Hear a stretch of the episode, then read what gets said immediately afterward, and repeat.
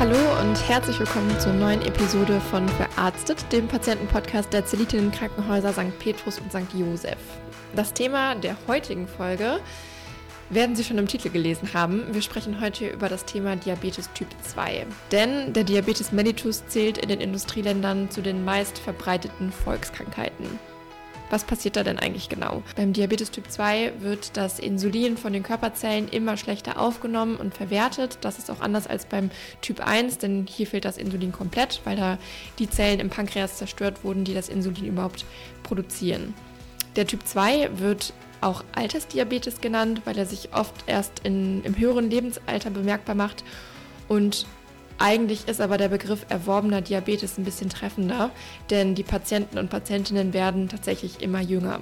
Typ 2 Diabetes ist auch wesentlich häufiger als Typ 1 Diabetes. Man sagt, dass ungefähr 90 Prozent der Menschen mit Diabetes einen Typ 2 Diabetes entwickelt haben. Um zu klären, wie diese Erkrankung genau entsteht, wie sie sich bemerkbar macht und wie sie behandelt werden kann, habe ich mir heute Herrn Professor Dr. Erhard geschnappt. Er ist Chefarzt der Gastroenterologie, Hepatologie, Diabetologie und Ernährungsmedizin und spricht mit mir heute ja, über das Thema Diabetes und vor allem eben schauen wir auf das Thema Diabetes mellitus Typ 2. Hallo, Herr Professor Dr. Erhard. Es freut mich sehr, dass Sie hier sind. Ja, grüß Gott, liebe Frau Giertz. Ich freue mich, dass ich hier sein darf. Vielleicht können Sie uns zum Einstieg einmal verraten, wie viele Menschen in Deutschland denn überhaupt davon betroffen sind. Gibt es da irgendwie ein typisches Alter, irgendwelche Risikofaktoren, die das begünstigen?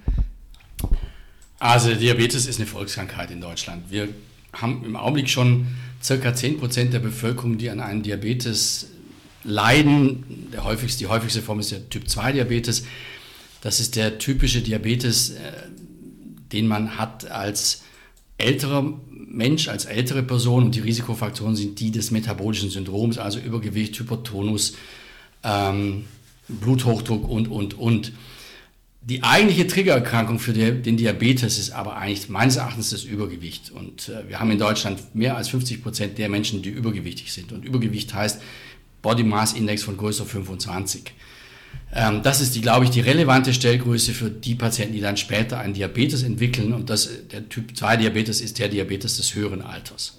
Und wir müssen davon ausgehen, dass die, die Prävalenz, also die Häufigkeit der, des Diabetes auch noch weiter zunimmt. Also wir rechnen damit, dass wir in den nächsten Jahren die 10% definitiv übersteigen. Wo, woran liegt das? Weil wir eben noch viel, viel mehr Patienten haben oder Menschen haben, die übergewichtig sind und die eben, sagen wir mal, diesem metabolischen Syndrom anheimfallen. Mhm. Das heißt, ist, äh, Diabetes Typ 2 ist durchaus Ernährungs, eine ernährungs- oder lebensstilbedingte Krankheit. Lebensstil spielt eine entscheidende Rolle und Ernährung äh, gehört letztlich endlich dazu. Also Bewegungsmangel, diese typische zuckerreiche Diät, wie wir sie in den Industrieländern haben, das sind wesentliche Faktoren, die die Entstehung des Diabetes mellitus Typ 2 begünstigen. Das heißt, es, äh, Diabetes Typ 2 entwickelt sich vermutlich über einen längeren Zeitraum hinweg. Das entsteht wahrscheinlich nicht einfach plötzlich von heute auf morgen und auch wahrscheinlich nicht nur aus genetischen Gründen, weil die Mutter auch schon erkrankt ist, sondern das kündigt sich ja vielleicht auch schon über einen längeren Zeitraum an, oder? Ja, Sie sagen das völlig richtig. Also das ist keine Erkrankung, die ad hoc entsteht, sondern sie hat ihre Entwicklungsgeschichte, ja, in der Regel über ein schleichendes Übergewicht. Das kündigt sich auch äh, in bestimmten Laborparametern an. Wir kennen den Prädiabetes, also eine Situation, wo wir schon, wo wir noch von den Insulinspielen gut sind, äh, aber schon zu viel, äh, nein, von den, von den Blutzuckerwerten gut sind, aber schon erhöhte Insulinspiegel haben, damit wir sozusagen den, die Stoffwechselsituation ausgleichen können.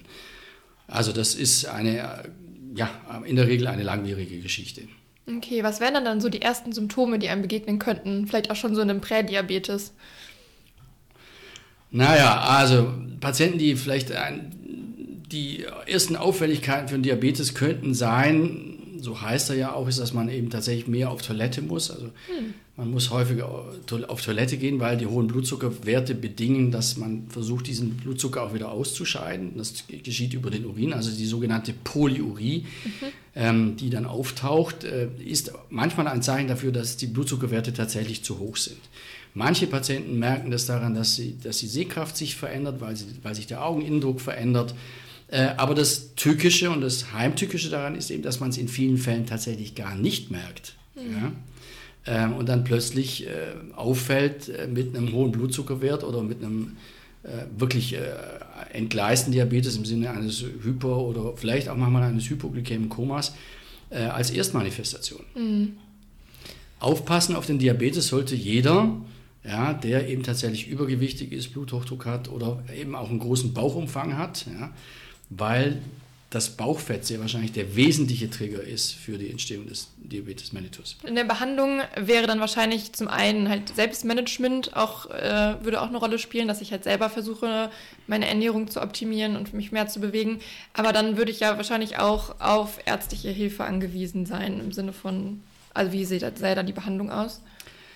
Ja, wir, wir setzen natürlich an an dieser Lifestyle Modification. Ähm, und wir wissen alle, wie schwierig es ist, Gewicht abzunehmen, ähm, wenn man vielleicht auch schon übergewichtig ist. Wir wissen alle, wie schwierig es ist, äh, kontinuierlich Sport zu treiben und wie schwierig es ist, in dieser äh, uns in, in Überfülle umgebenden Welt äh, auf seine Ernährung zu achten. Den Blutdruck kann man einstellen und, und, und. Aber die Lifestyle Modification per se ist gar nicht so einfach. Zumal auch dazu kommt, dass mit veränderten Ernährungsgewohnheiten wir vielleicht auch den Trigger verlieren, bestimmte Dinge zu tun. Das hat auch was mit Mikrobiom zu tun, der dann mhm. unsere ganzen ähm, dopaminergen äh, Systeme verändert. Also diese Lifestyle Modification, die wünschen wir uns immer, ist aber gar nicht so leicht zu implementieren. Aber es gibt ja mittlerweile auch gute Medikamente, äh, gerade beim Diabetes, ähm, äh, die uns helfen, Gewicht zu reduzieren, die uns helfen, äh, den Blutzuckerspiegel gut zu kontrollieren. Und das sollte eben gerade beim Typ-2-Diabetes-Patienten nicht als erstes Insulin sein, sondern wir haben die oralen Antidiabetika, wo wir ja große, große Fortschritte äh, haben. Mhm. Was passiert denn, wenn ich quasi einen dauerhaft erhöhten Blutzuckerspiegel habe? Ich stelle mir das so vor, die Zuckermoleküle sind ja auch ne, recht spitz und scharf, ob das irgendwas mit den Gefäßen macht oder was. Ja, so mechanisch darf man sich das nicht vorstellen, aber die erhöhten Blutzuckerwerte führen äh, zu vielerlei Veränderungen in der Zelle selber. Wir wissen, dass Diabetespatienten für alle Tumore ein erhöhtes Risiko haben, weil sie natürlich die Supplementation der Zellen befördern durch den kontinuierlichen Glukoseeinstrom. Was meinen ja. Sie mit Supplementation? Naja, also die, das zur Verfügung stellen von Zucker für die Zelle ah, okay. führt dazu, dass die Zelle natürlich einen Proliferationsanreiz bekommt, also sie wächst, wachsen kann. Ja? Die Zelle braucht Zucker, um zu wachsen. Wenn Sie der Zelle permanent Zucker zur Verfügung stellen, erhöhen Sie das Krebsrisiko. Das Krebsrisiko bei Patienten mit Diabetes ist für alle Entitäten erhöht. Okay. Das ist ein Punkt, an den vielleicht gar nicht so viele denken. Wir denken natürlich beim Diabetes und wir wissen, dass der Diabetes das triggert, dass wir natürlich äh, Arteriosklerose bekommen. Mhm. Ja, beispielsweise, dass wir Organschäden bekommen, also die diabetische Nephropathie, dass wir Schäden bekommen an den, ähm, an den Nerven, die Polyneuropathie. Ja, und in der Folge all dieser Erkrankungen entstehen dann weitere Sequele, ja, also zum Beispiel der diabetische Fuß ist eine, eine Komplikation eines länger dauernden Diabetes. Der wäre quasi eine Folge von der Minderversorgung. Zum Beispiel, aber eben nicht nur, eben mhm. auch eine Störung der Nervenempfindlichkeit, die durch äh, die Stoffwechselprodukte entstehen, die wir bei kontinuierlich erhöhtem Blutzucker haben. Mhm. Aber auch Augenhintergrundveränderungen äh, und, und, und. Ja. Deswegen wird ja auch empfohlen, regelmäßig eine Augen, Augenhintergrundspiegelung so zu machen. So ist es.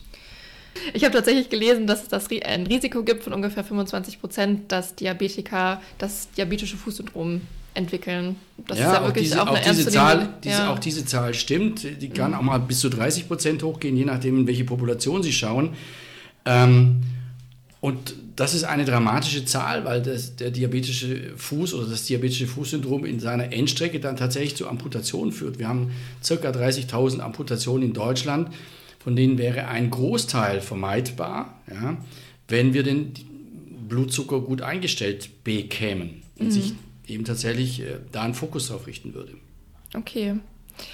Und wenn ich jetzt mit beispielsweise einem diabetischen Fußsyndrom zu Ihnen in die Klinik käme, wie würde da die Behandlung ablaufen? Das mhm. macht, also wir haben ja jetzt die, ähm, die neue Station eröffnet, vielleicht können Sie da erstmal vorab was mhm. zu sagen und dann quasi einmal den Weg für mich als Patientin schildern. Ja, also wir haben jetzt ja das Glück und auch die Chance, äh, bei uns am St. Petrus Krankenhaus eine Diabetesstation eröffnet zu haben. Äh, und Diabetesstation heißt in dem Fall, hier kümmern sich über 20 Leute, die speziell für den Diabetes geschult sind, integrativ und umfassend ähm, um Patienten mit Diabetes. Das fängt natürlich an, wenn wir einen diabetischen Fuß haben, mit der Wundversorgung. Das fängt an äh, mit einer guten Diabeteseinstellung. Ähm, aber es äh, geht auch weiter. Wir haben einen Diplomsportlehrer in unserem Team, der die Patienten wieder zur Bewegung bringt. Wir haben eine Psychologin, Spannend. die die Patienten motiviert, ihren Blutzucker auch wirklich gut einzustellen und da nicht zu schludern oder den Patienten. Ähm, und das geht dann wirklich bis hin zu den plastischen Chirurgen, äh, den Orthopäden, äh, den den Gefäßchirurgen, die dann wirklich auch Eingriffe tätigen und natürlich auch uns Diabetologen selber, die auch kleinere Eingriffe und das Wundmanagement machen, um diese Patienten möglichst allumfassend, und ich würde jetzt wirklich sagen, das, ist, das wird ein, äh, ein Schwerpunkt der, der Diabetesstation sein, diese Patienten integrativ ähm, und wirklich umfassend zu behandeln. Eine Besonderheit der, der, der Diabetesstation ist, dass wir auch einen Interventionsraum auf der Station haben, in dem wir täglich die Füße inspizieren können und auch behandeln können. Ähm, wir haben ein Fußboard etabliert, in dem wir interkollegial die Patienten äh, und interdisziplinär die Patienten auch äh, betrachten, was für diese Patienten hilfreich ist, weil sie eben nicht nur eine Erkrankung haben, sondern möglicherweise mehrere Faktoren, die hinter so einem diabetischen Fußsyndrom stecken haben, äh, die wir dann auch äh, gemeinsam behandeln können und angehen können. Ah, was würde denn da zum Beispiel noch, noch runterfallen? Was für Möglichkeiten? Naja, wir brauchen unter, unter Umständen, wenn wir einen Fuß wieder sanieren wollen, die Hilfe des Gefäßchirurgen, damit er uns das Gefäß eröffnet. Nur wenn wir eine gute Durchblutung haben, haben wir eine gute Heilungschance. Mhm. Ja? Wir brauchen vielleicht einen Neurologen, der uns hilft, ähm, die Polyneuropathie noch zu behandeln. Und wir brauchen natürlich uns als, als Wundmanager, als Diabetologen, um die Wunde zu säubern, antibiotisch zu behandeln. Äh, also ein, ein Konzept, was von vielen Seiten angreift, um dieses, dieses Krankheitsbild, was langwierig ist ähm, und, und, nicht ad hoc heilt, äh, in den Griff zu bekommen. Wir brauchen Schuhmacher, wir brauchen Orthopäden, wir müssen äh, die, die Druckstellen an den Füßen äh, versuchen in Zukunft zu vermeiden, weil das die Triggerpunkte sind, an denen dann die Geschwüre entstehen. Mhm. Alles klar, vielen Dank. Dann wünsche ich Ihnen viel Erfolg mit der Station. Herzlichen Glückwunsch auch dazu und ich hoffe, Sie können vielen Patienten und Patientinnen helfen. Ja, danke für Ihre Glückwünsche. Ich glaube, es ist tatsächlich auch eine Notwendigkeit in einer Stadt äh, wie Wuppertal mit 350.000 Einwohnern ein Zentrum zu haben, das sich um den Diabetes auch im stationären Bereich äh, vollumfänglich kümmern kann. Das wollen wir sein.